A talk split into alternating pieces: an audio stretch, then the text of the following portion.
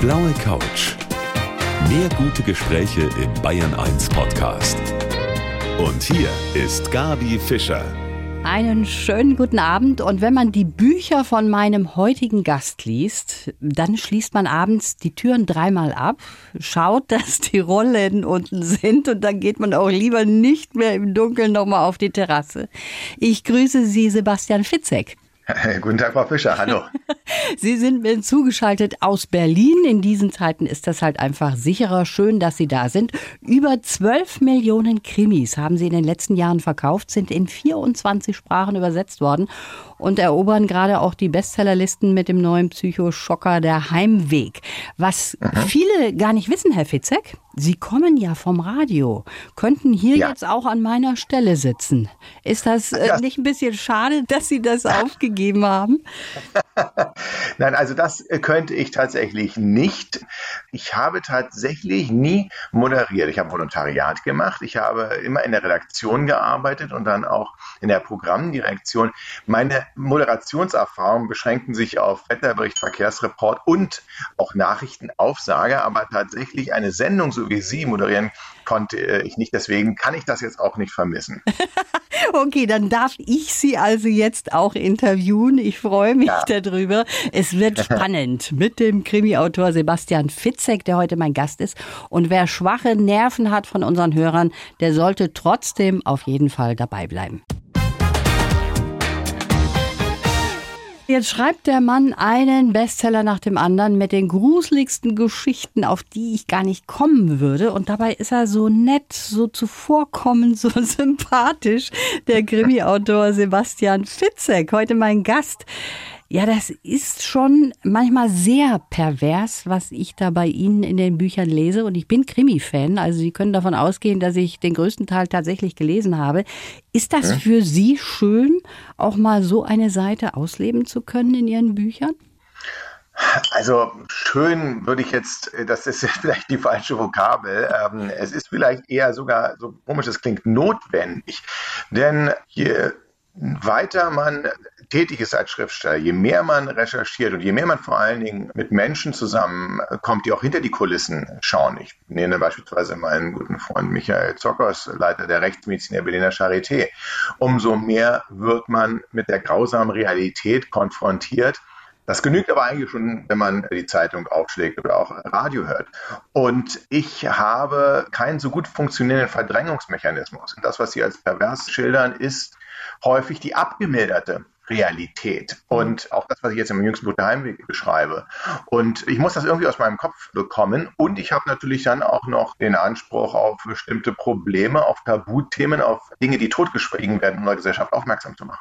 Was ist da Ihre Erklärung dafür, dass so viele Menschen eben auch von Krimis fasziniert sind? Ich selber gehöre auch dazu. Ja, da glaube ich, gibt es wahnsinnig viele unterschiedliche Gründe. Einer, der uns alle eint, ist, dass wir ein Bedürfnis haben, uns mit Gefahren und Tod auseinanderzusetzen. Das ist evolutionär bedingt, dass wir ja nur so lange überleben konnten, weil wir uns eben Schreckensgeschichten weitergegeben haben. Da die Bären darfst du nicht essen, sonst stirbst du, da ist die Schlucht, da fällst du rein, da sind die wilden Tiere, da sind die feindlichen Stämme. Das Überleben sichert man ja nicht, indem man sagt, heute ist schönes Wetter, sondern eher wegen rammel dich, da zieht ein Unwetter auf. Und insofern haben wir einfach ein evolutionäres Bedürfnis, uns auch gerade in Zeiten, das galt zumindest vor Corona, in denen der Tod doch sehr outgesourced war, also eigentlich gar nicht präsent, nur in Altersheimen, Kliniken oder irgendwo anders stattfand, aber nicht in unserer Mitte, dass wir irgendwann immer das Bedürfnis haben, wir setzen uns mal damit auseinander und das tun wir dann natürlich dann lieber in einem angstfreien Ambiente zu Hause auf der heimischen Couch, als dass wir uns den Ängsten in der Realität stellen wollen. Mhm. Sie haben schon gerade von Heimwegtelefon gesprochen. Ihr mhm. neues Buch ist ja gerade erst erschienen und schwupps schon auf mhm. dem ersten Platz in der Spiegel-Bestsellerliste. Das ist mir ja auch schon fast wieder unheimlich, wie Ihre Bücher ja. da gleich hochschießen. haben Sie sich da mittlerweile schon dran gewöhnt? Erwarten Sie das fast? Jedes Mal, wenn ich anfange, ein neues Buch zu schreiben, erinnere ich mich vorher an das Gefühl, was ich hatte, als ich mich zum allerersten Mal an einen Schreibtisch setzte, um äh, einen Gedanken zu Papier zu bringen, also eventuell zu einem Buch taucht. Das war damals die Therapie.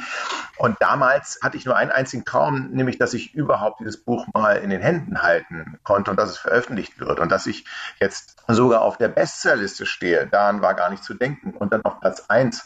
Ich erinnere mich daran, wie, wie weit das weg war damals, als ich quasi nur für einen einzigen Leser geschrieben habe, nämlich für mich. Mittlerweile also, wie gesagt, so wahnsinnig erfolgreich. Und was Sie auch machen, Sie machen so legendäre Lesungen. Jetzt ist Ihr ja. neues Buch auf den Markt gekommen und Sie haben sich sicher schon einiges vorher auch ausgedacht wieder dafür. Aber zu Corona-Zeiten ist jetzt alles ganz anders, ne? Das ist alles ganz anders. Aus gutem Grund natürlich sowas wie im letzten Jahr, wo wir vor 60.000 Leuten zusammengerechnet an 20 Orten eine Soundtrack-Lesung gegeben haben. Ich sage so wir, weil es waren 15 Leute, ein klassisches Ensemble zusammen mit einer elektronischen Band, die live einen Soundtrack der extra zum Buch komponiert worden war, gespielt hat, während ich gelesen habe. Also wie so ein Soundtrack zu einem Film, da eben für das Kino im Kopf. Das war eine wahnsinnig große Show. Es kamen unglaublich viele Menschen zusammen. Das ist natürlich aktuell überhaupt nicht möglich. Das Einzige, was ich dem persönlich als etwas Positives abgewinnen kann, ist, es heißt ja oft von wegen, dass ein Buch so das als Marketing braucht. Und ich habe so eine Lesung nie als Marketing gesehen, sondern einfach als etwas, was ich gerne mache. Und das jüngste Buch hat jetzt keine einzige Lesung, keine Autogrammstunde, nichts gesehen und ist auf Platz 1. Ich denke, das zeigt eben, so eine Lesung ist notwendig, aber es ist kein Marketing. Corona beschäftigt uns alle, uns zwar jetzt ja auch, weil wir hier nicht zusammensitzen im Studio, sondern hm? Sie sind zugeschaltet in Berlin. Ja. Sie haben das mit Corona auch äh, zunächst einmal ganz positiv gesehen, zumindest insofern, als dass Ihre Sporteinheiten ausfallen mussten. Also da höre ich raus, Sport ist voll Ihr Ding, oder? Ja, also ich wollte ja mal Tennisspieler werden und habe viel, viel äh, Stunden auf dem Tennisplatz verbracht. Ich war aber auch schon so ein, so ein fauler Hund, der immer in den Ball reingeschlittert ist. Das war auf den Sandplätzen ja irgendwie möglich. Also so die unnötige Bewegung, also scheinbar unnötige Bewegung, also die probiere ich schon zu vermeiden. Und das 50 jetzt wirklich, ich gehe jetzt auf die 50 zu und wenn man da nicht täglich Dehnübungen macht, die, äh, wie mir gesagt wurde, ich merke das jetzt wirklich, ich habe es früher mal belächelt, aber ich bin so ein bisschen schiefer geworden und ich hatte wahnsinnig gute Gründe, einfach zu sagen, ach nee, komm, bleibst mal aus der Couch. Ist ja eh gefährlich rauszugehen. ja, was Sie sonst noch so alles gemacht haben, ist wirklich beeindruckend und darüber müssen Sie uns gleich mehr erzählen. Hier auf der blauen Couch von Bayern 1. Der Krimi-Autor Sebastian Fitzek ist heute mein Gast. Er hat ganz kurz Tiermedizin studiert, Jura bis zum ersten Staatsexamen, promoviert. Er war Comedy-Autor beim Radio und schließlich Unterhaltungschef und Chefredakteur. Und jetzt pflastern Leichen den Weg vom Buchautor Sebastian Fitzek, der heute bei mir sitzt, beziehungsweise zugeschaltet ist aus Berlin. Herr Fitzek, bekommen Sie Ihre Leichen eigentlich noch zusammen, die Sie alle umgebracht haben in Ihren Büchern? Ja, da sticht ein Buch raus, was dummerweise von der Pandemie handelt und schon 2012, 13 erschienen ist. Das heißt Noah, das äh, brach auch aus meinem Psychoslan raus, weil es ein eigentlich ein weltraumspannender Verschwörungsthriller ist. Ich hätte gewünscht, er wäre Fiktion geblieben. Jetzt befinden wir uns alle in diesem Thriller. Aber da starben dann doch mehrere hunderttausend, wenn nicht gar Millionen. Das heißt also, das hat es nach oben getrieben. Ansonsten fließt gar nicht so viel Blut in meinen Büchern. Also in meinem allerersten Buch gab es noch nicht mal eine Leiche. Gleichwohl gelten sie immer als sehr verstörend, sehr brutal. Das liegt, das muss ich leider sagen, häufig daran, dass ich die Leserinnen und Leser vor ein Schlüsselloch stelle, sie durchblicken lasse und damit auch ihre eigenen schlimmsten inneren Ängste und Bilder triggere, die sie bereits im Kopf haben. Und es gibt mir immer so eine gute Rückmeldung. Also eine jüngste Rezension zum Heimweg beispielsweise hat irgendwie hat jemand äh, mir geschrieben, ich wünschte, dass mal wieder mehr Blut fließt in deinen Büchern. Ja? Und, und andere haben geschrieben, ich musste pausieren, weil ich es so bedrückend fand. Und es zeigt immer etwas, glaube ich, auch über die innere Haltung des Lesers und der Leserin aus, wie mein Buch empfunden wird. Ihr erstes Buch, das haben Sie ja gleich dreimal umgeschrieben. Das ist ja. 13 Mal abgelehnt worden, bis Sie dann bei einem ja. Verlag auch angenommen wurden. Andere hätten da wahrscheinlich schon längst aufgegeben. Sie lassen sich nicht so leicht unterkriegen? Nein, das habe ich tatsächlich gelernt durch die Lektüre von beispielsweise Unterhaltungsliteratur und Krimis. Also wenn man sich mal einen Film mit einem, und sei es auch nur einen Actionhelden anguckt, dann sieht man ja eine Sache.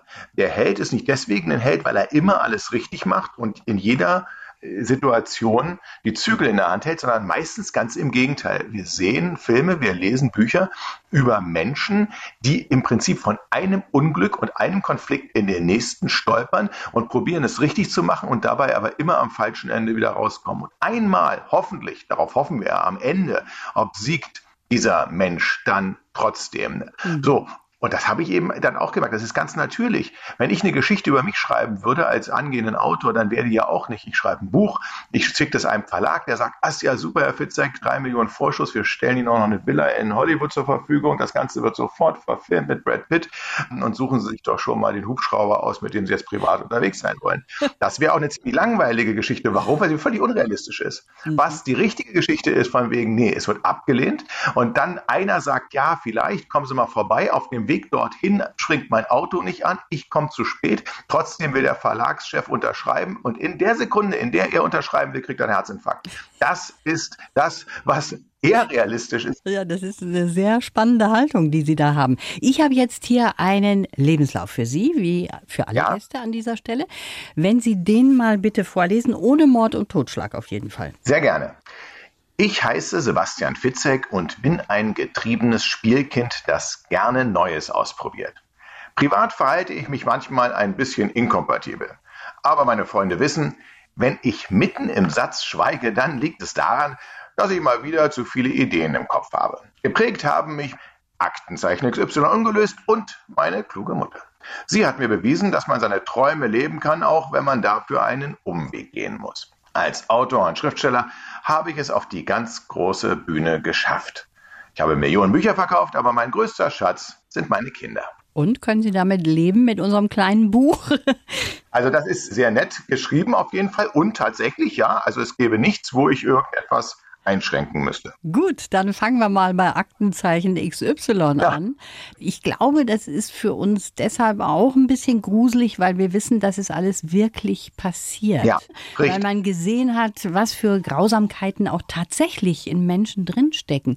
Hat sie deshalb ja. auch so angefasst? Ich habe sie vielleicht schon zu früh in jungen Jahren gesehen, aber ich glaube, bei Lesungen frage ich immer nach und viele bestätigen mir auch, sie sind traumatisiert worden durch Aktenzeichen XY. es war eben wirklich so, wenn ich nachts nach Hause gefahren bin, eben vom Tennisplatz, also nachts ist es übertrieben, es ist ja schon 17 Uhr dunkel im Herbst und dann sah ich dann einen einsames Auto auf einem verlassenen Parkplatz äh, stehen, dann hatte ich schon immer diese sonore Stimme im Hinterkopf von Aktenzeichen Y, die dann sagt, Sebastian F. wurde das letzte Mal lebend gesehen an der Kreuzung Harveystraße, Ecke Maikäferfahrt. Und dann bin ich ganz, ganz, ganz schnell nach Hause gefahren, weil ich dachte, wirklich, ich werde entführt. Also entführt zu werden war eine meiner ersten großen Urängste. Und ich habe seither großes Verständnis dafür, dass man sich True Crime Geschichten ansieht und liest, aber ich selber habe so ein bisschen Probleme, wenn die Fiktion zu real wird. Mhm. Sie haben gerade eben auch vorgelesen, dass Ihre Freunde wissen, wenn sie sich geistig so ein bisschen ausklinken,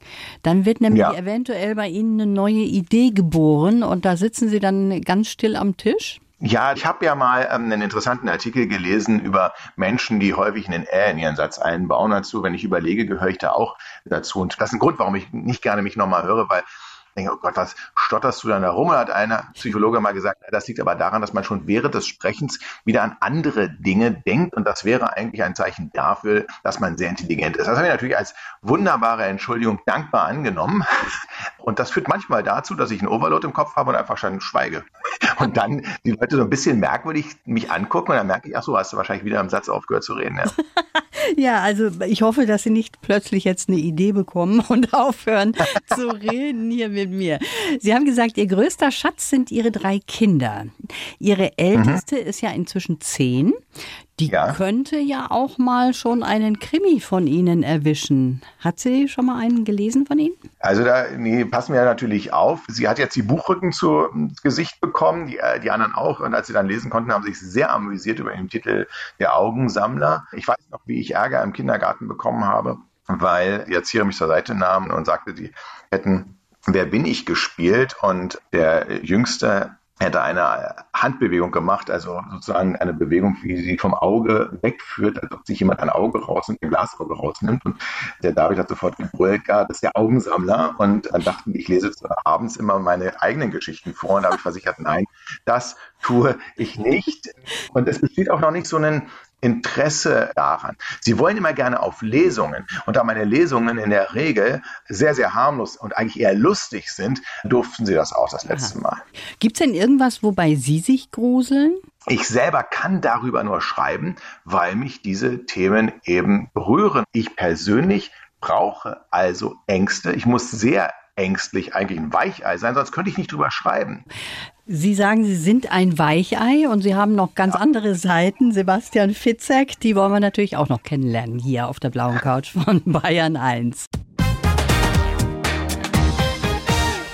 Herr Fitzek, wir haben von Ihnen auch mal gehört, dass Sie ganz gerne in die Musik gegangen wären. Und ich ja. weiß, da ist das Schlagzeug Ihr Favorit gewesen an Instrumenten. Was ist ja. denn daraus geworden? Haben Sie ein Schlagzeug noch? Ich habe noch ein Schlagzeug. Das ist zur Freude der Nachbarn ein elektrisches mittlerweile. Die waren früher verpönt, weil man so auf Plastikmatten rumgeklöppelt hat. Heutzutage haben die so fast echte Fälle, können gestimmt werden und erzeugen trotzdem nur über Kopfhörer laut oder über Boxen, wenn man da welche anschließt. Und was ist daraus geworden? Ich hatte ein absolutes Highlight tatsächlich in diesem verrückten Corona-Jahr. Einem Podcast mit Peter Maffay durfte ich mit ihm und seiner Band zusammen spielen und wir haben äh, tiefer gespielt. Näher an eine Rockstar-Karriere habe ich es in meinem Leben nicht geschafft. Ja, aber das ist doch schon mal ein Riesending, möchte ich sagen. Ja, ja, das muss ich auch äh, sagen, denn er hatte auch gehört, dass ich dann spielen und komm, nun dämmen wir doch mal. Und das war jetzt auch nicht so, dass die nach drei Takten abgebrochen haben, gesagt haben, okay, netter Versuch, dann reden wir aber doch, doch lieber weiter. Also wir haben den Song bis zum Ende durchgezogen und gibt es, glaube ich, auch irgendwo im Netz. Ich habe ja auch mal 13 Jahre lang Unterricht genommen, aber es hat nicht ausgereicht und dann war eine wahnsinnig lange Pause und jetzt spiele ich eben nur noch sporadisch über Kopfhörer hin und wieder.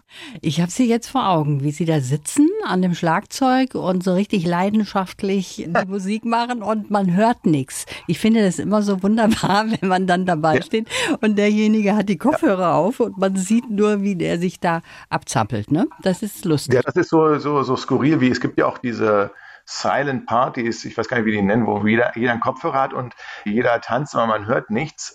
Das sieht, finde ich, sehr skurril aus. finde ich auch. Sie haben einen riesen Output an Büchern. Manchmal schreiben Sie ja gleich zwei im Jahr und über all die Ideen, die Sie so haben. Da sprechen wir ja in der kommenden halben Stunde noch. Er ist ein Meister darin, uns zum Gruseln zu bringen. Mein Gast heute, der Krimiautor Sebastian Fitzek, hat etwa 12 Millionen Bücher verkauft. Seine Krimis sind verfilmt worden, finden auch im Theater statt. Herr Fitzek, haben Sie auch schon mal, wie man so schön sagt, vor einem leeren Blatt Papier gesessen und wussten nicht, wie Sie anfangen sollten? Also jetzt ist das natürlich im übertragenen Sinne der Computer. Gibt es sowas, dass einem mal nichts einfällt? Ah ja, natürlich, ständig. Es ist bei mir weniger, dass ich nicht weiß, wie die erste Seite aussieht oder der erste Satz, sondern das geschieht in der Regel während des Schreibens an unterschiedlichen Punkten. Ich bin beispielsweise jetzt gerade in einer Schreibphase. Ich meine, normalerweise wäre ich auf Tour, aber jetzt kann ich die Zeit auch natürlich nutzen, um zu schreiben. Das, Schöne ist ja, auch mein Output ist deswegen so hoch, weil ja mein Hobby zum Beruf machen durfte. Und wenn ich jetzt Musik mache, würde ich auch jeden Tag Musik wahrscheinlich machen, weil ich das eben gar nicht so sehr als Belastung empfinde, außer in den Situationen, die Sie angesprochen haben, nämlich dann, wenn ich auf einmal merke, die Figuren haben so sehr ihr Eigenleben entwickelt, dass ich nur noch der Beobachter bin und mir dann Sorgen mache, a, wie geht es eigentlich weiter und b, ist das, wenn es weitergeht, überhaupt noch zielführend? Also endet dieses Buch irgendwo mal sinnvoll? Mhm. Ähm, denn ich fange immer an und meine theoretisch zu wissen, wie alles geht von A bis Z. Aber dann der eigentlich schöne Moment, die Figuren kommen nicht mehr vom Reißbrett, ist auch gleichzeitig dieser Moment, dass man Angst hat vor dem Weiterschreiben. Weil irgendetwas kriegt man ja immer zu Papier, aber ist das in irgendeiner Art und Weise etwas, was später noch im Buch steht. Das ist so eine Angst und die kann dann schon zu einer Schreibblockade irgendwann führen, klar. Aha. Können Sie eigentlich gut damit umgehen, wenn ja jemand sagt, also mir hat jetzt das letzte Buch nicht so gefallen? Da muss man ja auch was aushalten können an Kritik manchmal als ja, Buchautor. Ja, muss man definitiv. Ich habe mir viele Gedanken drum gemacht.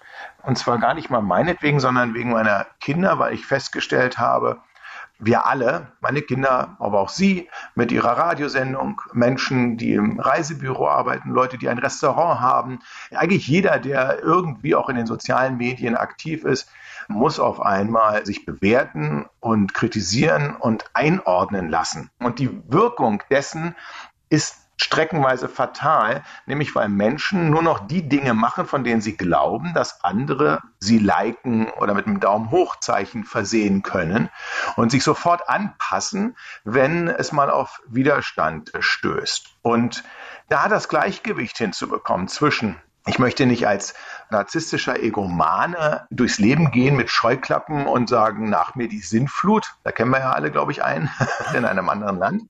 Ich möchte aber auch nicht jemand sein, der jetzt 800 Mal einen Satz umschreibt, bis ihm dann auch die Masse gefällt. Ja, oder ein Thema nur danach aussucht, sondern das ist ja dieser Grad zwischen Selbstverwirklichung und Kritikfähigkeit. Das ist wahnsinnig schwierig. Und da habe ich für mich und dann eben auch für meine Kinder. Mein Junge sagte mir zu mir, ich habe Angst, ich würde so gerne singen, aber ich habe Angst, dass ich auf der Bühne ausgelacht werde. Mhm. Und da habe ich dann für mich gesagt, Kritik ist sinnvoll, aber man muss bei der Kritik immer auf der Intention des Kritikers achten. Bei Meinungen haben wir alle. Jeder hat eine Meinung.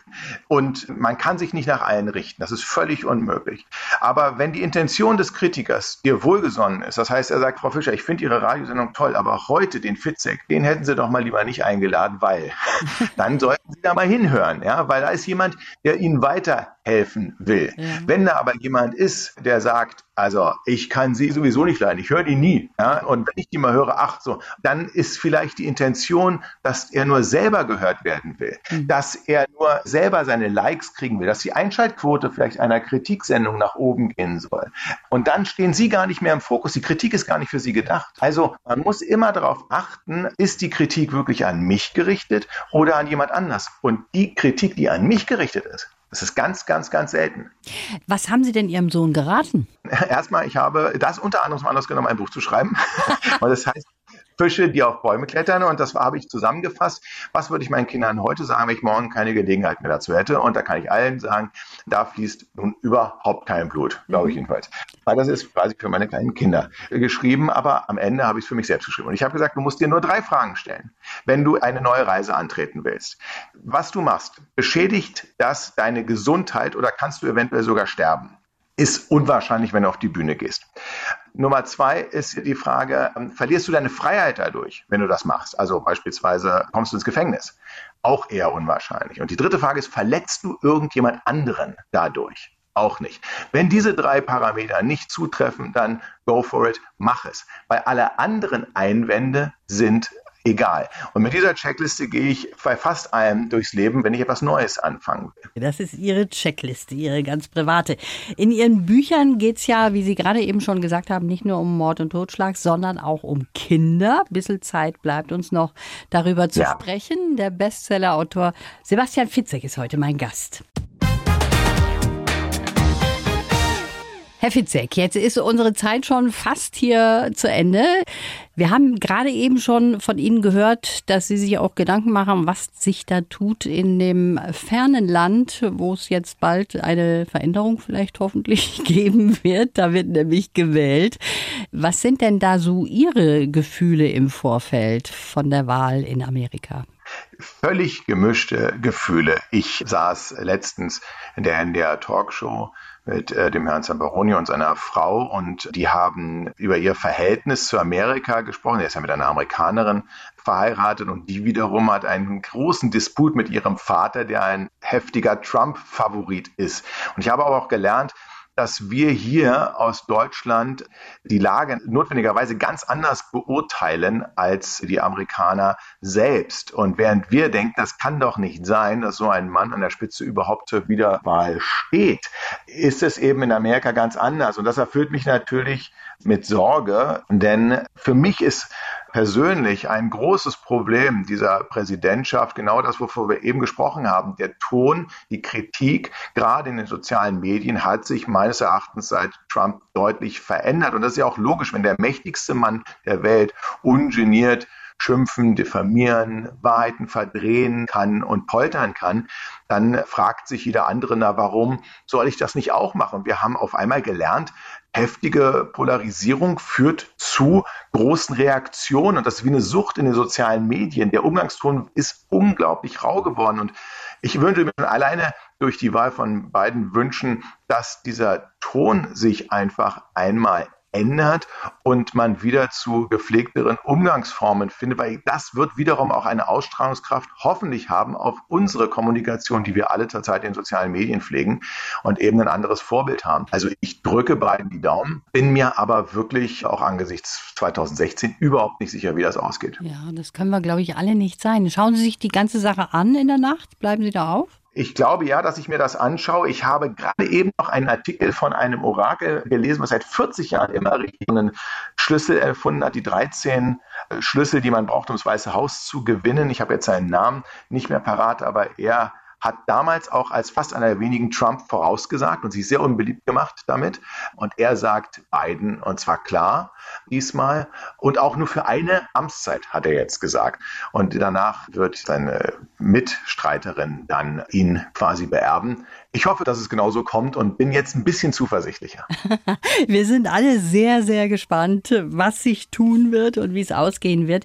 Ich habe jetzt große Schwierigkeiten, auf Pupsi und Stinky zu kommen nach diesem Thema. Aber da wollte ich doch noch ganz kurz drauf zurückkommen. Ihre Kinderbücher. Ja, gerne. Das ist eine ganz andere Seite von Ihnen. Das finde ich so außergewöhnlich, dass Sie auf der einen Seite so gruselige Krimis schreiben können, auf der anderen Seite dann Kinderbücher. Also man kann sie nicht in eine Schublade stecken. Ja, ja, doch schon wahrscheinlich eher jetzt von der Masse her sind es dann eher Psychothriller, aber letzten Endes betrachte ich ja auch Ängste und Sorgen von Menschen. Und gerade bei der Heimweg eine Urangst, dass einem etwas auf dem Weg ins eigentlich sichere Heim etwas Schreckliches passiert. Eine Urangst von Kindern oder nicht eine Urangst, sondern eine heftige Sorge von kleinen Kindern ist, dass sie im Kindergarten oder Schule ausgelacht oder gemobbt werden. Darum geht es in Pupsi und Stinky. Mhm. Ein kleiner Junge, der sehr viel Angst hat, sich sehr viel Sorgen macht und immer wenn er Angst hat, muss er pupsen, deswegen wird er ausgelacht und regelrecht gemobbt im Kindergarten. Und nun trifft er aber auf Stinky, das ist ein Stinktier, was nicht stinken kann und was aber stinken muss und deswegen Pupsi, weil er das kann, so bewundert und sich also eine doch etwas ungleiche Freundschaft entwickelt zwischen Pupsi und Stinky, die dann es schaffen am Ende, als nämlich der böse Wolf in den Kindergarten einbrechen will, muss Pupsi so laut pupsen, dass der böse Wolf verscheucht wird und dadurch wird er zum Held dieses Kindergartens. Das ist eigentlich eine Geschichte, die ist nur entstanden aus der Not heraus, weil ich mal vergessen hatte, das Vorlesebuch mitzunehmen für meine Kinder im Urlaub auf Rügen und die sagten, jetzt denk dir doch mal was eigenes aus und von der nun schlecht aus dem Augensammler lesen. Das ist eine schöne Geschichte. Herr Fitzek, die Süddeutsche hat erst kürzlich über Sie geschrieben. Sebastian Fitzek ist so sympathisch, dass dieser Begriff womöglich für ihn erfunden wurde. Was ist das denn eigentlich für eine Kritik? Das ist ja unglaublich. Was sagen Sie zu ja. sowas?